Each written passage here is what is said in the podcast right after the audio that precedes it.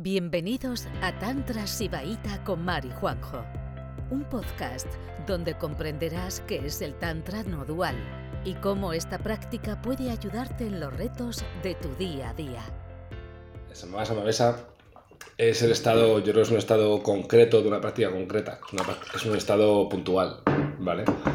Eh, hay que tener muchos de esos estados puntuales y ahí tienes que pasar por muchos procesos energéticos entre, entre la subida de la Kundalini, todo esto lo conocemos, estabilizar la práctica tal y cual hasta que, eh, hasta que te identificas completamente con el espacio del de donde salen las percepciones en lugar de las percepciones mismas. ¿Vale? Entonces, cuando tú te consigues independencia de las percepciones, por ejemplo, vamos a sentir, si sentimos nuestro cuerpo, ¿vale? Y sentimos el espacio que hay alrededor de nuestro cuerpo, ¿vale? Pues tanto nuestro cuerpo, las sensaciones de nuestro cuerpo, como la luz o la lámpara o los objetos físicos, todo nace de un lugar, de un campo de conciencia. Entonces, cuanto más nos identificamos con ese campo de conciencia y menos con lo que surge del campo de conciencia, más independientes somos, porque ya no estamos ligados a las formas externas, sino al campo de conciencia. Y en la identificación con el campo de conciencia es Svatantria. Porque ya no eres tú, ni nadie, ni estás sujeto a nada, sino que lo que, es, lo que te mueve es, es Vairava, es la, es la conciencia. Entonces, pero para estabilizarte ahí, tienes que haber roto todos los enlaces con las percepciones dualistas. Y quedarte en la subjetividad esa que hablamos, en, en el estado de perceptor. Entonces, ¿para qué sirve? me diréis, ¿no? Esto, bueno, pues ¿para qué sirve? Pues porque por la repetición del acceso es del acceso al estado místico, ¿qué ocurre? Que ocurre esta, bueno, nos estabilizamos, llega un momento que se invierte la balanza. También ocurre otra cosa que está descrita en, el, en, el, en que hemos hablado hace poco, ¿no? Que empiezas a hacer el Krama Mudra, ¿no? O sea, es como, vale, vuelvo de la absorción mística pero me paso un buen rato que, experimento mi experiencia dualista todavía bañada con, eh, con las sensaciones, ¿no? Me traigo las sensaciones de cuando he estado en la absorción mística. Y va a llegar un momento que digas, vale, pues estoy aquí otra vez en el mundo diferenciado, pero ¿qué diferencia hay, no? Si, puedo estar en el mundo diferenciado eh, con la misma sensación de la absorción mística o ya me he convencido, ¿no? Es como una convicción de, pues claro, si tengo aquí la absorción mística, aquí a tiro de piedra, pues este estado dualista es tan místico como, como el estado de, de Samavesa. Y una vez que estás ahí, que ya te lo has creído, ¿sabes? Que no estás llorando cada vez que sales de tu estado místico, que no estás llorando cada vez que te lleva al mundo diferenciado, ¿no? Y lamentándote, puedes hacer el Krama Mudra, verlo todo como bañado por la luz de Shiva y, y con la tranquilidad. Y estás aquí dándote cuenta que, que, que, Shiva nos está haciendo a todos el truquito este de, de ponernos en el mundo diferenciado y hacernos creer que, esto es muy real, pero que nuestro ser está completamente a salvo en otro lugar, ¿no? Eso ese le llaman el Krama Mudra. ¿Vale? Estar en el mundo diferenciado con la convicción de que todo está bañado por la luz de Shiva y, y de que estamos completamente a salvo y que esto es al final una representación escénica en la que pues vamos a hacer nuestro papel con más o menos gracia. Vale. Entonces, a partir de ahí, cuando, cuando pues ya experimentas como un estado de gozo, que llaman Yagadananda, que es el estado de perpetuo gozo, ¿vale? Y te vuelves un alma, eh, lo que llaman un Jivan Mutka, un alma eh, ya liberada, independiente, que está en estado de Svatantria, ¿vale? Entonces, no vais a liberaros por la práctica de eh, tres o cuatro yutkis, pero si nos empeñamos, ¿no? Y, dicen que el empeño en la práctica o las ganas de practicar o las ganas de aprender una vía como la Shivaita ya es un don de Shiva, ¿vale? Porque no todo, esta vía no es para todo el mundo, ya lo sabéis. Cuánta gente entra por aquí y no se entera de nada, ¿no? Se intenta apropiar sin practicar una mierda, se intenta apropiar mentalmente, ¿sabes? Eh, intentan añadirlo a lo que ya saben, intentan manipular la vía para obtener esto o aquello que piensan que les falta o les sobra en su vida, ¿no? Y cuando lo hacen, que es que no, no te deja la vía, yo lo siento, es una vía diseñada maravillosamente para no ser manipulada, ¿no? Entonces, cuando ves que, por que no te sale nada de, de, de, tu manipulación de la práctica, te vas porque pues, es que no te vale la pena. Dale, Yo quiero decir una cosa sobre el tema de la motivación para la práctica. Eh, no, sé, no sé qué texto es, eh, que decía un maestro que, que él podía trabajar con todo el mundo, menos con las personas que no tenían pasión. No sé, no sé hay un cuento, ¿no? un cuento shibaita, que, que podía trabajar con las personas con cualquier trauma, menos con las personas que se veía que estaban a lo No, mejor Es como algo que se ha dicho un montón de veces Sí, en los ¿no? textos. Vale, pues me acuerdo espe- específicamente de una cita que decía que, por ejemplo, alguien que se ha hecho 40 vipassanas de 40 días, pues ese, esa persona es más parecida a una lechuga que otra cosa. Entonces, cuando hablas con él y le hablas de pasión, pues no hay nada, no hay, no hay nada donde agarrar, porque está totalmente, ¿sabes?, medio muerto, ¿no? O bueno, muchos tipos de casuísticas, ¿no? Pero el tema de la pasión de la práctica es muy importante. Entonces, mira, em, cada uno tiene que encontrar la pasión. Y esto es, es importante.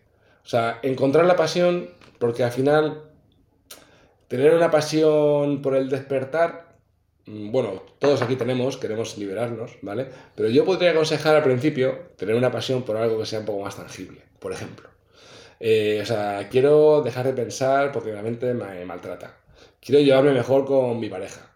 Quiero tener un sexo tal, porque al final el despertar te va a dar todo- todos los dones que buscas, ¿no? Pero tienes que encontrar en tu vida qué es importante para agarrarte a esa pasión, ¿vale? Y que esa pasión sea, digamos, el fuego que te, que te lleva a la práctica, porque es bastante complicado.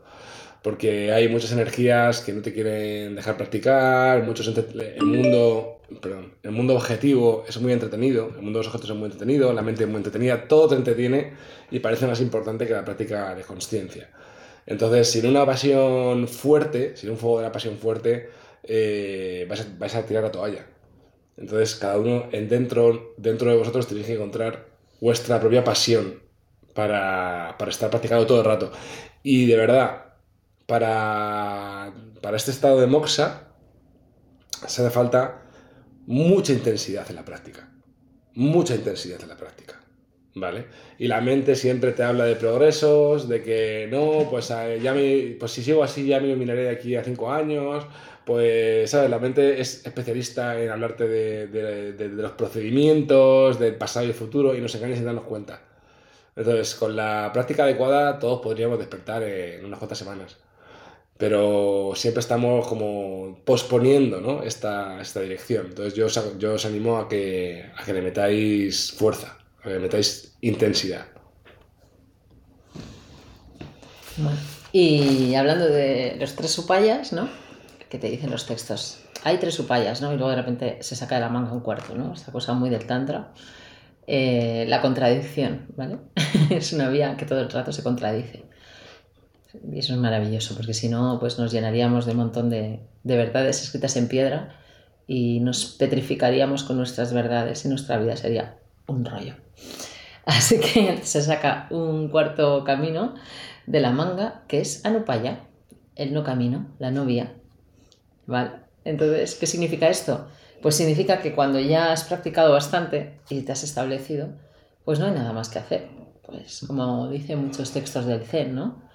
Si te tomas un té, tu práctica es tomarte el té. Si estás en, en una charla banal, esa charla banal es tu práctica. Si estás bailando en un festival, esa bailar es tu práctica. Lo que sea, es tu práctica. ¿vale? Entonces esa es la novia. Cuando ya no tenemos que buscar todo el rato eh, medios para salir de nuestra mente repetitiva ¿no? y, y para liberar nuestros cuerpos de densidad. Cuando ya el- nos hemos estabilizado, pues no hay nada que hacer, ¿vale? Mucha gente ese no hay nada que hacer le viene de una comprensión, ¿sabes? Tiene una experiencia de despertar, tiene una comprensión que le parte toda la mente y se queda ahí también, ¿eh? Que parece que es imposible, pero hay personas que han tenido experiencias de despertar y se han mantenido. Algunas son conocidas. bueno, tercer- eh, ahí tenéis el, cuarto de los tres upayas, ¿vale?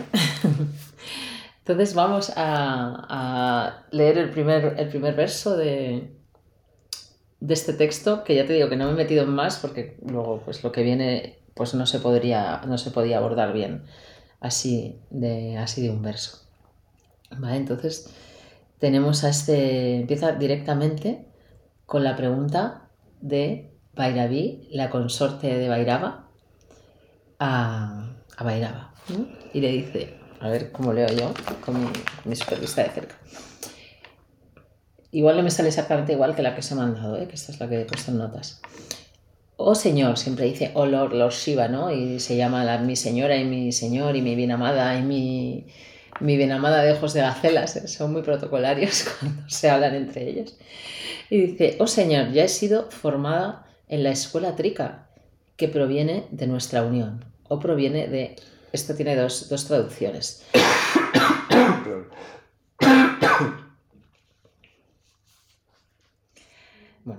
vuelvo.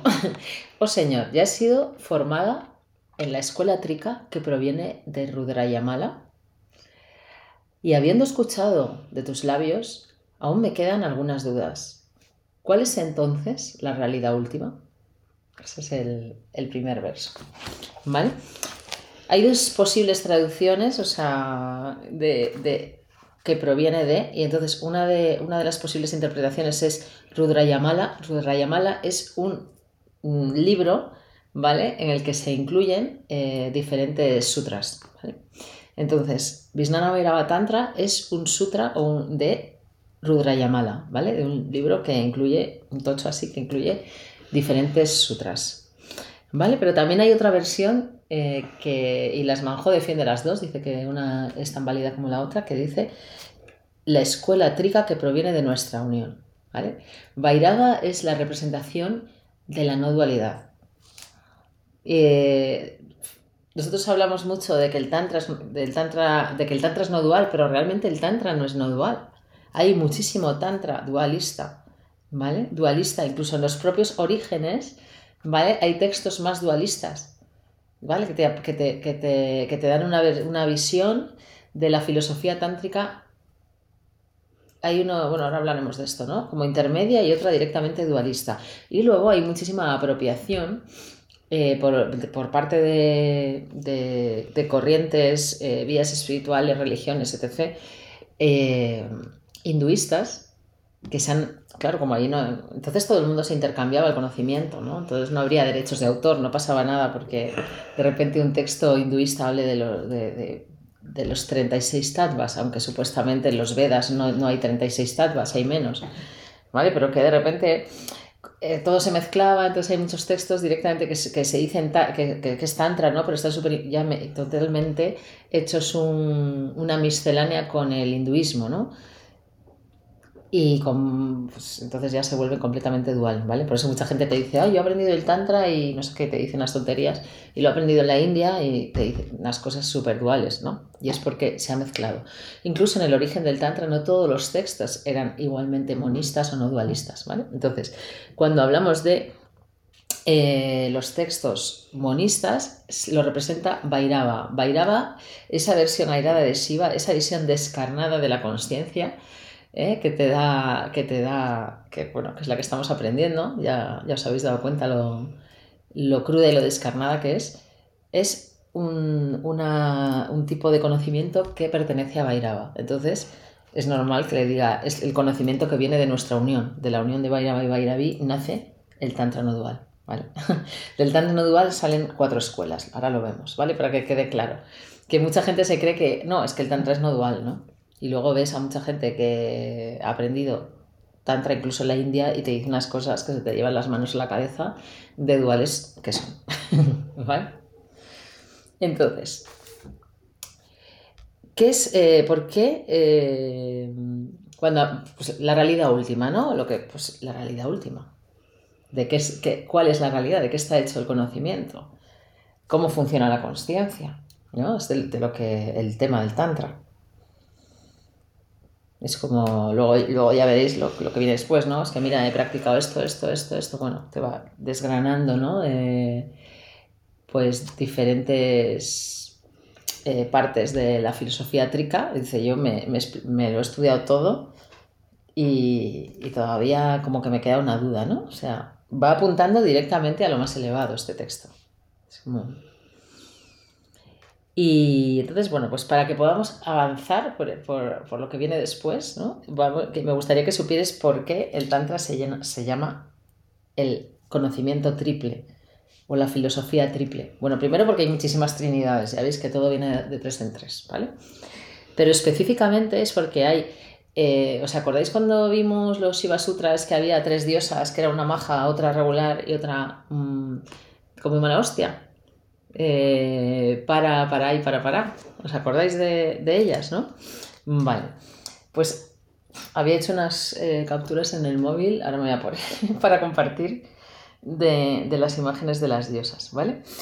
Pero para el Tantra todo está, en la, en la conciencia todo está hecho de esas tres energías, ¿vale? Una es la energía suprema, otra es la energía media y otra es una energía como muy baja, muy inferior, ¿vale? Y, eso, y todo el, todo el universo fluctúa, ¿eh? Eh, pues en movimiento, estamos en un constante movimiento y fluctúa en esas tres energías. Entonces, bueno, pues esa, esas diosas básicas que luego os mando, que ahora como no me traído el móvil, ahora aquí, eh, luego os mando la, las imágenes, ¿no?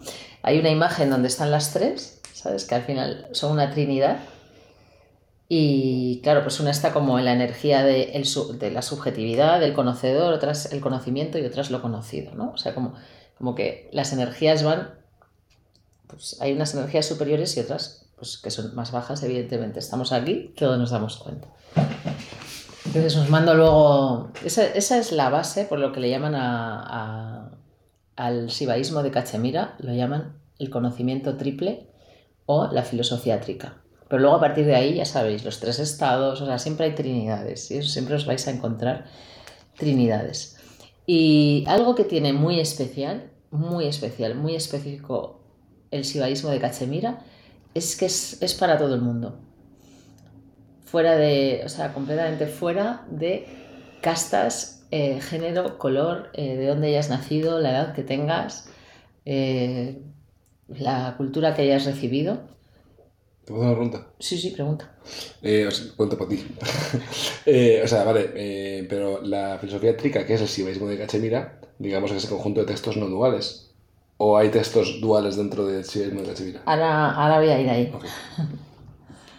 Okay. Ahora voy para allá. La mayoría, lo, lo, pero vamos, para hacer un poquito de, de, spoiler, la mayoría de los textos son no duales, ¿vale?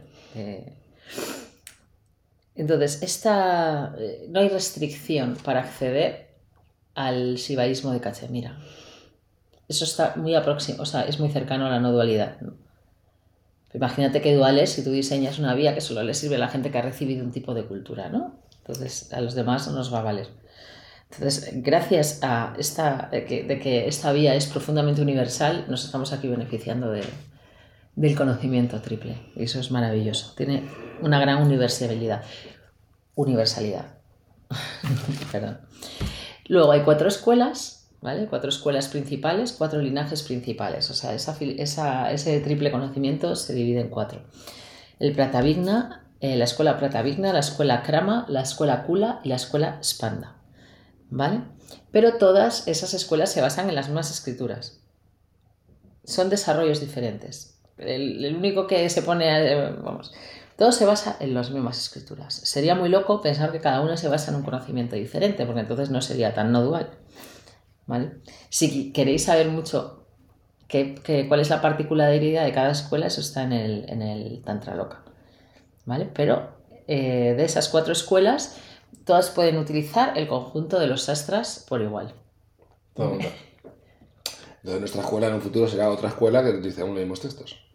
Y ahí estamos, utilizando los mismos textos. Ahí estamos, pues estás en 5. Tú quieres montar la tuya, ¿no? Muy claro, ya estaba pasando. Gracias por escucharnos. Volveremos pronto con otro episodio de Juan y Mar, un podcast de Tantra Sibaita.